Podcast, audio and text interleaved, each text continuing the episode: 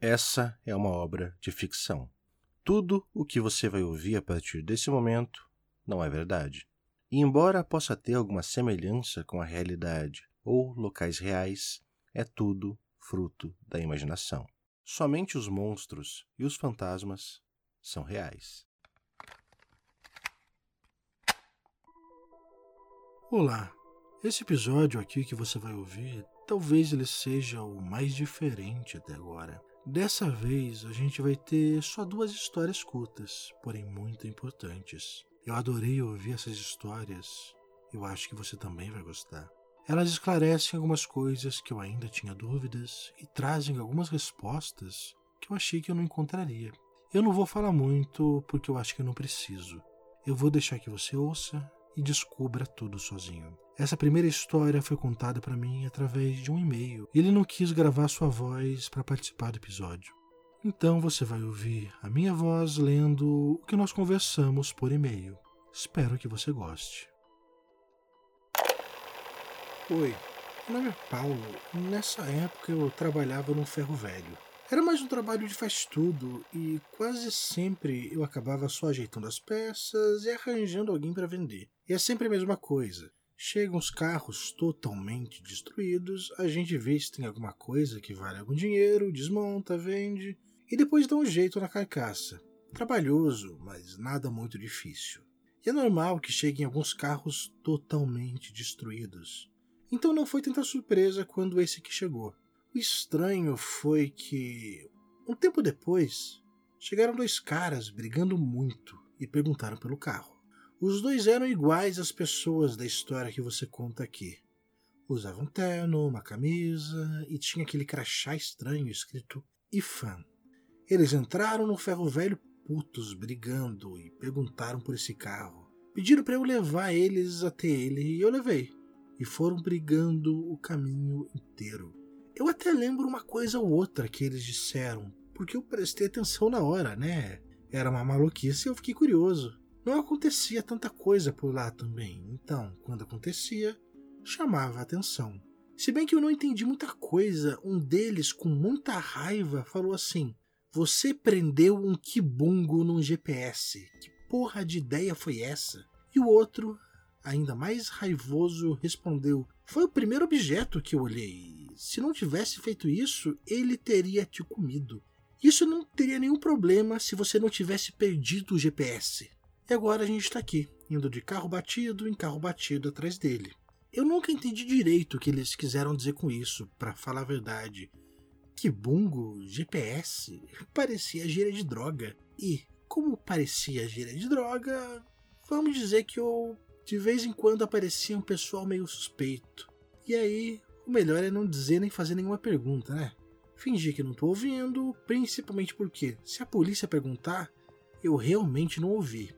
Se bem que, com aquele crachá e roupas, aqueles homens não pareciam o seu tipo de pessoa que mexe com essas coisas. Aí a gente chegou no carro, totalmente amassado, e os dois reconheceram e disseram bem animados: sim, esse aí. E começaram a revirar o carro. Não era muito difícil, né? Ele estava completamente destruído, tudo amassado. Mas eles ficaram ali na medida do possível. Ah, e tem outra coisa. Os dois, na hora que chegaram perto do carro, colocaram umas luvas brancas, com tecido e uns desenhos vermelhos. Claro que nessa hora eu achei que era alguém tentando deixar provas, né? Ainda mais sendo esse pessoal de droga. Eu fiquei com medo e fui embora. Melhor não ficar ali xeretando. Um tempo depois, quando eles pararam de mexer no carro, eles vieram me perguntar se tinha um GPS nele, quando o carro chegou, se a gente fez alguma coisa. Um dos dois, ainda com muita raiva, resmungou que aquela era a primeira coisa que eles deviam ter perguntado.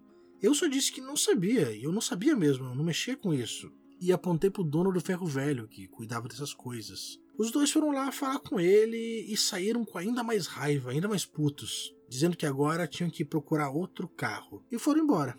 Eu não consigo lembrar direito o que eles falaram, porque de um lado eu estava né, tentando não prestar atenção e de outro lado eu estava curioso. Só que eu lembro que um deles falou assim: a gente pode pedir para jogarem a moeda de Matias. E o outro só ficou com ainda mais raiva e respondeu xingando ele, dizendo que não podia fazer isso porque alguém já ficou louco depois de ter jogado a moeda O que não faz nenhum sentido para mim. Eu só não liguei tanto, porque eu não entendi. E, bem, o que mais tem nesse mundo é maluco, né? Ferro Velho sempre aparece um monte. Sei que é pouca coisa, mas é de coração. Espero ter ajudado você no seu podcast. Um abração, cara. E esse foi o Paulo. Foi um encontro bem rápido com os homens do IFAM. E pode até parecer pouco significativo, mas ele trouxe uma resposta que eu estava procurando. Trouxe mais perguntas, é claro, mas esclareceu mais algumas coisas. Agora nós temos uma outra história. Também eu não vou falar muito sobre ela, eu acho que você merece descobrir conforme ouve, igual aconteceu comigo. É uma história diferente de muita coisa que tivemos até aqui. A pessoa não quis se identificar, mas também disse que não precisava de um nome falso nem nada do tipo acho que não atrapalha a história. Bem, chega de falar sobre ela e eu vou colocar ela para que você ouça. Eu só quero alertar você de uma coisa. Normalmente as histórias aqui do podcast não têm edição, eu coloco elas como realmente elas foram gravadas. Nessa história eu tive um problema com os áudios, eu perdi alguns trechos. Eu pedi para que ele me enviasse novamente suas respostas. O problema é que ele já tinha se esquecido de muitas delas. Talvez você note isso, talvez não. Mas fica aqui o alerta. Então, ouvir o seu podcast foi um pouco estranho para mim, principalmente no começo. Quando assim, as pessoas com quem você conversava falavam de fã, da lança, com a árvore, a caixa e tudo mais. No começo eu achei que era aquele tipo de podcast de ficção disfarçada, assim. Que nada era verdade, que você tinha chamado uns amigos para gravar e só isso. Cara, mas por que você achou isso? Esse papo todo de esquecer das coisas, de ver os homens depois não lembrar, de achar que era um sonho. Eu achava que tudo isso era uma besteira. Hum, é, mas, mas por que você achava? Quer dizer, eu até entendo alguém achar que a parte em que eu falo de coisas mais estranhas é ficção, mas por que que justo a parte de se esquecer fez você não acreditar em tudo? Na verdade, não faz mais. Fazia. Eu mudei de ideia porque eu também me lembrei de algo, sabe? Você se lembrou do que é? Então, eu me lembrei, mas antes, antes de eu me lembrar, conhecia o símbolo. Eu já tinha visto esse símbolo e eu tinha visto ele aqui em casa. Em, em, casa? Como assim? Na sua casa? É, na minha casa, na casa que eu morava. Mas em que lugar? Eu já, eu já chego nisso, vou te deixar um pouco curioso. Foi quando eu tinha uns 10 anos, faz bastante tempo. E a minha família tava fazendo uma limpeza, sabe? Uma grande faxina em casa. Jogando fora coisa velha, essas coisas. E eu, como criança, né, obviamente não estava super ajudando. Eu estava mais mexendo ali nas coisas tudo mais, vendo as coisas velhas. Naquela época tinha muita coisa do meu avô, porque ele tinha morrido quando eu era menor e a minha avó ela morava numa chácara com ele. Né? Eles moravam numa chácara e ela nunca quis sair da chácara, sempre quis ficar nela e tal, queria continuar morando lá. Até que um dia teve um, um vendaval, um temporal, alguma coisa assim, e derrubou a casa que ela morava. E assim, não aconteceu nada com a minha avó. Mas aí depois disso ela foi morar com a gente lá em casa. E aí ela levou né, todos os, os, os, pertences, as coisas do meu avô e tudo mais, muita velharia assim, ela levou, levou lá para casa, né? As coisas que se salvaram. E aí nessa arrumação a gente jogou muita coisa fora, enfim, algumas coisas a gente doou, roupa tudo mais. E no meio de tudo isso tinha uma caixa. Uma caixa de madeira bem parecida com aquela que você descreveu em umas histórias. Madeira vermelha com lança, árvore foi gravado. E na lateral da caixa tinha uma frase: Credo que absurdo. E vocês não me disse que que vocês jogaram fora a caixa? Essa caixa ficou guardada em casa. Ela ficava numa prateleira, assim, na sala. E eu achava muito legal, achava muito, principalmente aquele desenho nela, né? Da árvore, da lança tudo mais. Eu achava interessante, assim. Daí, como, como era criança, eu vivia desenhando aquela, aquela símbolo da lança, da árvore, no, no caderno, no papel tudo mais. Eu sempre botava nos meus desenhos. Aí quando eu ouvi o seu podcast, eu achei tudo muito estranho. Eu pensei, nossa, que fã. Eu conheço isso. Quando eu era criança eu via isso. Nossa, mas que estranho alguém não se lembrar. E você. Você chegou a abrir essa caixa? Claro que sim, né? Ia deixar a caixa fechada em casa.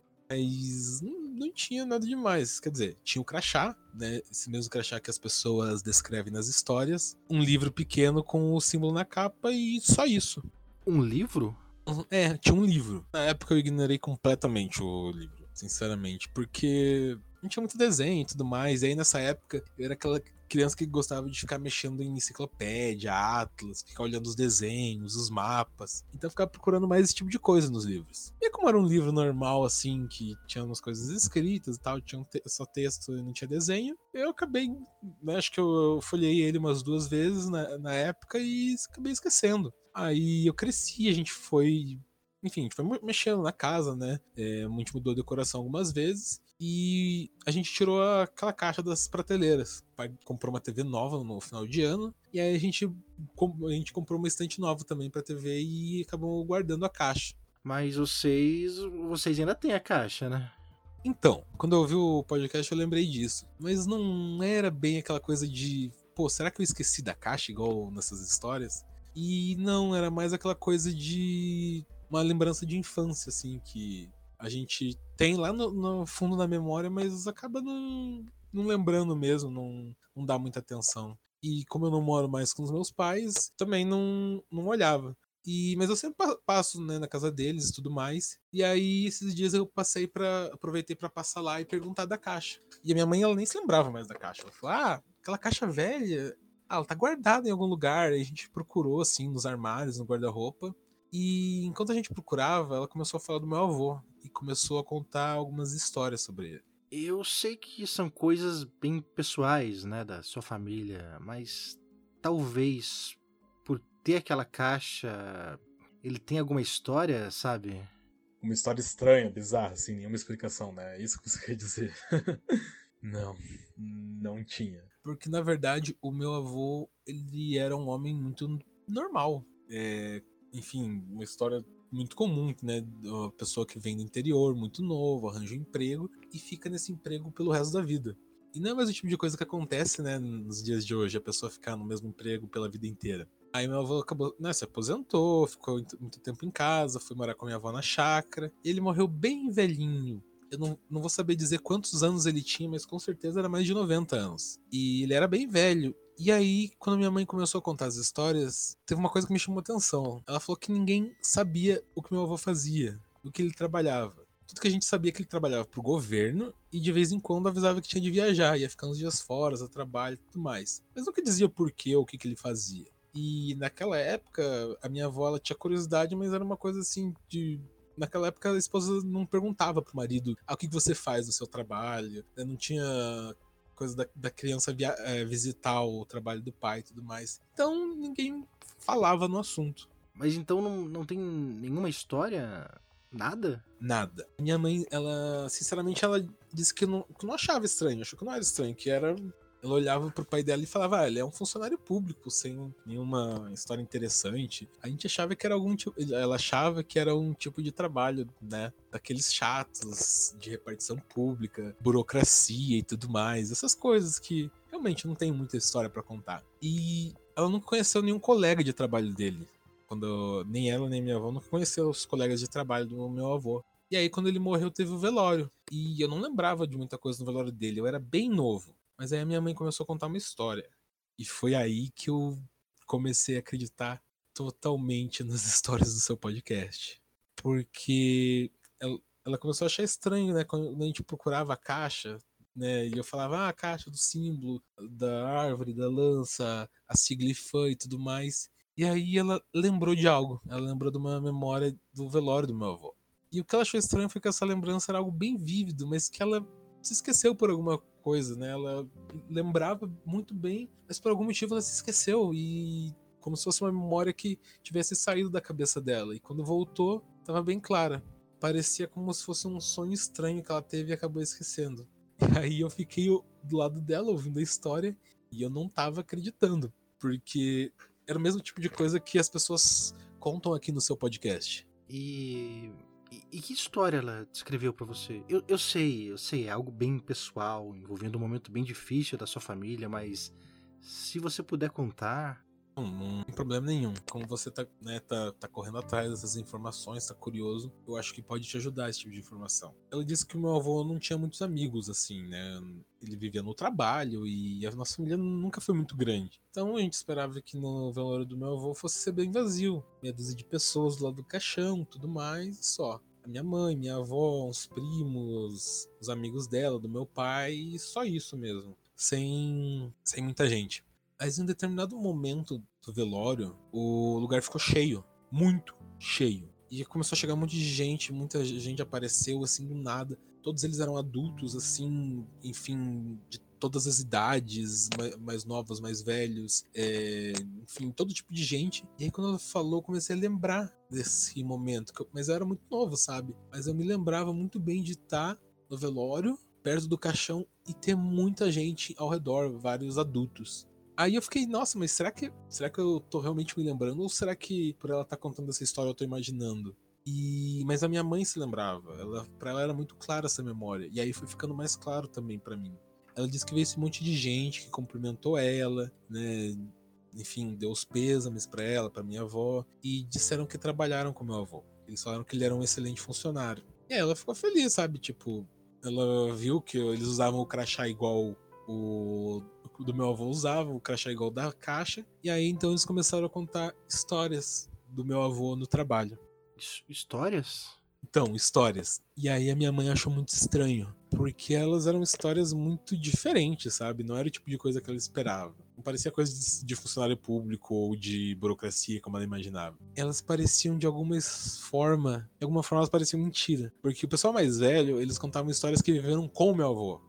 Eles estavam com meu avô em tal lugar, em tal situação. E o pessoal mais novo contando histórias de ou que ouviam do meu avô ou ouviam sobre ele, mas era todo tipo de coisa estranha que não parecia ser verdade, parecia coisa de livro, de filme, umas histórias sobre fantasma, armas amaldiçoadas, demônios, saci, sem cabeça, uma coisa mais maluca que a outra, sabe? Mas todas elas eram tão complexas e com tantos detalhes. E aí uma hora a minha mãe conta que ela perguntou para eles que aqueles homens eram, o que, eles faziam, por que, que meu avô nunca tinha falado nada sobre trabalho. Mas ele. Ele respondeu? Respondeu. Disse que eles ajudam pessoas que ninguém mais pode ajudar. Eles resolvem problemas que ninguém mais pode resolver. E que isso era um fardo muito grande. E que o meu avô, ele tinha ajudado muita gente. Meu avô tinha salvado muitas vidas. Se todas as pessoas que meu avô salvou fossem ao seu velório, ela precisaria ser realizada num estádio de futebol. Porque para caber toda aquela gente, mas que essa era uma parte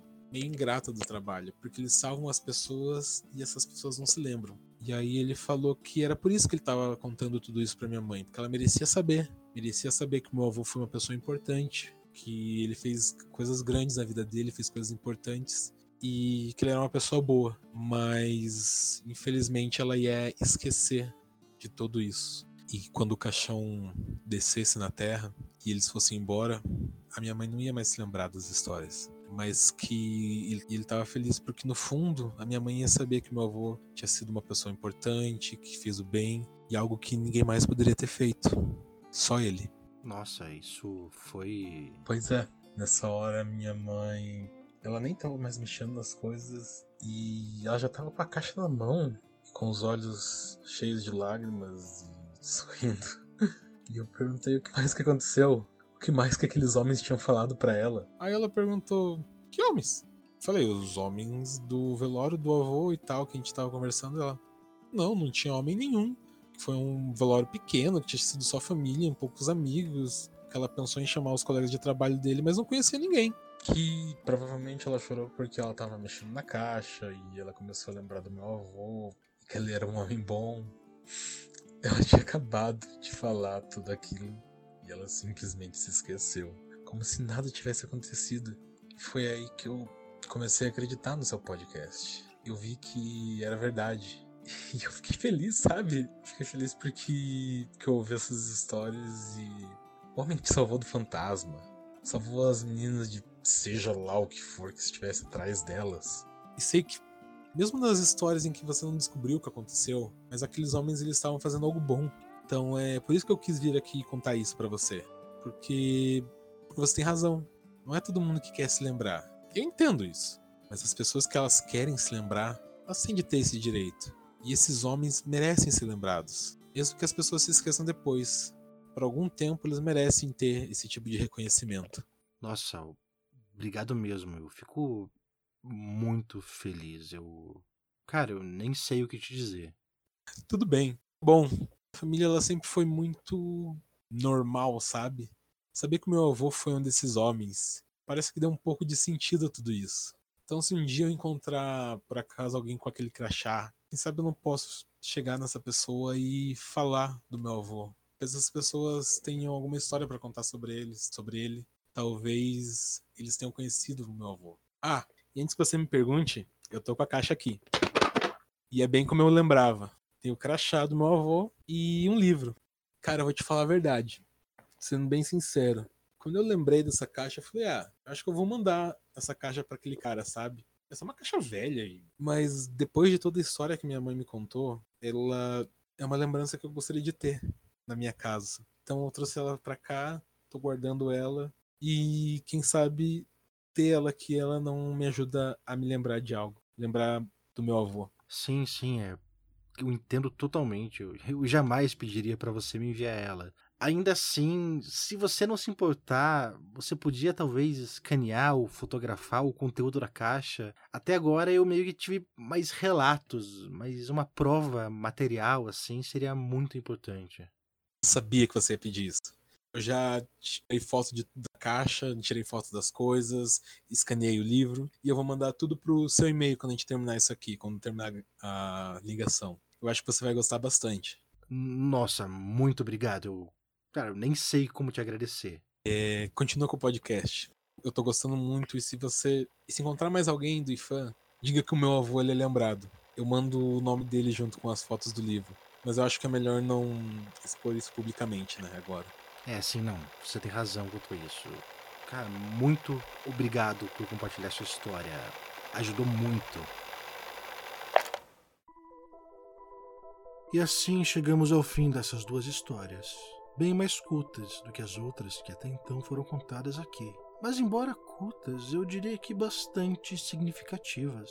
Elas me trouxeram muitas respostas. Eu queria ter encontrado Paulo antes. A história dele deveria ter ficado no episódio anterior e esclareceria muito do que aconteceu na história que Dorothy nos contou, mas infelizmente ela acabou ficando assim. E depois tivemos talvez a história mais diferente de todas, que nos trouxe tantas respostas eu, particularmente, tô fascinado. Foi mais perto que eu cheguei de conversar com alguém que realmente sabe o que é o IFAM. Conversei com o neto de um dos homens do IFAM e pela primeira vez tenho no meu e-mail uma prova concreta do que aconteceu. E eu sei, vocês querem que eu leia o livro, né? Que eu diga o que tinha nele. Eu vou, mas não agora. Principalmente porque eu quero estudar mais esse livro com o tempo e entender o que está escrito ali. Mas não se preocupem, no próximo episódio vocês vão descobrir. Eu acho. Até lá, se você que ouviu isso aqui tem alguma história, me envia um e-mail para arquivotupiniquim.gmail.com Igual ao arquivo X, mas com tupiniquim ao invés do X. Estamos cada vez mais perto da verdade. E eu estou bem animado e espero que vocês também estejam. Juntos chegaremos lá. Você acabou de ouvir Os Dois Guias, o nono episódio da primeira temporada do podcast Arquivista Fantasma, intitulada A Busca pelo IFAM. Esse episódio teve a participação de Felipe Amorim. Felipe é professor de História e Ensino Religioso e você pode acompanhar o seu trabalho como professor e suas dicas sobre História lá no Instagram, na arroba. Esse episódio também foi narrado, roteirizado e editado por mim, Guilherme do Bristop. Você me encontra lá no Twitter e no Instagram com @dubristop. Espero que você tenha gostado desse episódio e que você não se esqueça.